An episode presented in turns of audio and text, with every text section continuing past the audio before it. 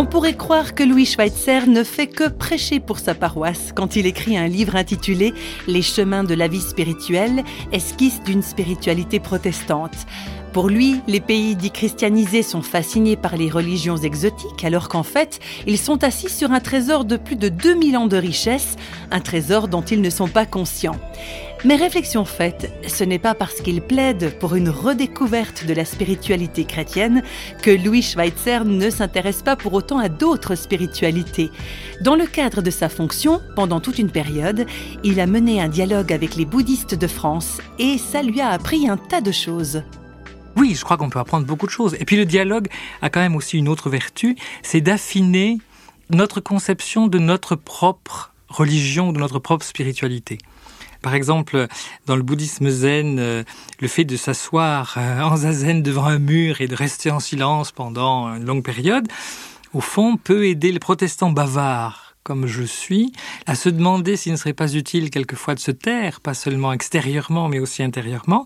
Et je crois que la simple écoute de la parole, qui est centrale dans le protestantisme dans le christianisme en général, implique le silence. Et dans la prière, je crois qu'il y a aussi beaucoup de bavardage dont on peut très très bien se passer.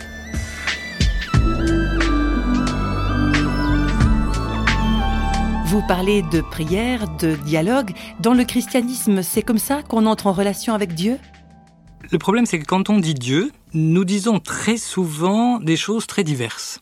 L'image que l'on se fait de Dieu peut aller, si je vais d'un extrême à l'autre, hein, du Dieu juge tout-puissant, terrible euh, et trônant dans le ciel et les sourcils froncés en nous regardant, jusqu'à au petit Jésus tout mignon qui est là simplement pour essayer de nous sourire et de nous aider un peu.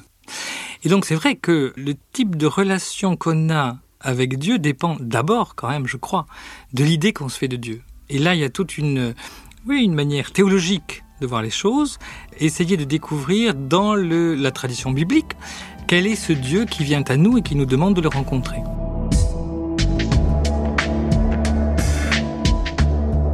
La foi n'est pas seulement quelque chose qui se reçoit, ça s'apprend aussi, et comme dans tout apprentissage, il y a des moments pas évidents. Si vous voulez apprendre à jouer de la flûte ou du violon, ou apprendre les langues, les dix premiers jours sont formidables. Vous découvrez, tout est simple. Brutalement, vous apercevez que cette flûte, vous allez pouvoir en tirer des sons. Euh, les langues, vous allez savoir lire le vocabulaire, vous allez pouvoir connaître quelques mots. Et tout est magnifique. Et puis, au bout de, du premier temps, il y a le long, long, long, long palier de l'apprentissage. Je crois que dans la foi, c'est pareil. Il y a un premier temps qui suit de la découverte. Et moi, je vois des tas de gens qui découvrent la foi. Il y a tout un premier temps jubilatoire, merveilleux, béni, etc.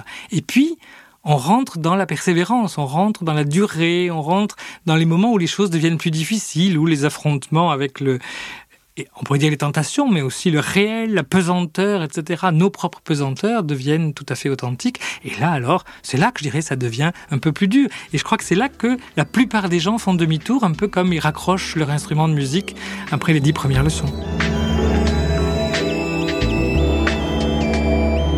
La spiritualité chrétienne ne promet pas le nirvana en dix leçons.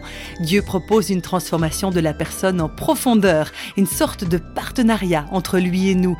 Et cette relation, c'est comme l'apprentissage en musique, ça se construit dans la persévérance.